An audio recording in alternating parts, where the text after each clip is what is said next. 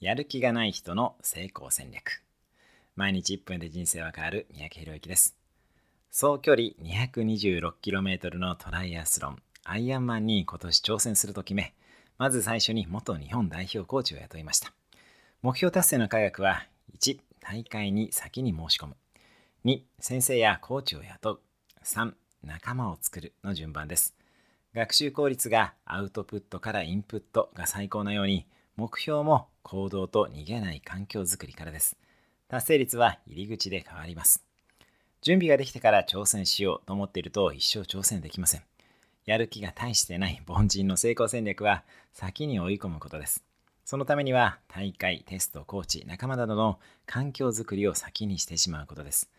私はオーストラリア開催のアイアンマンに申し込んで追い込まれたので、生きて帰ってくるために練習をします。スイム3.8キロ、自転車180キロ、それに加えてフルマラソンを1日でやるとか、まだ全くイメージができていません。申し込んでしまったので、やるのみです。それではまた、毎日1分で人生が変わる三宅宏之でした。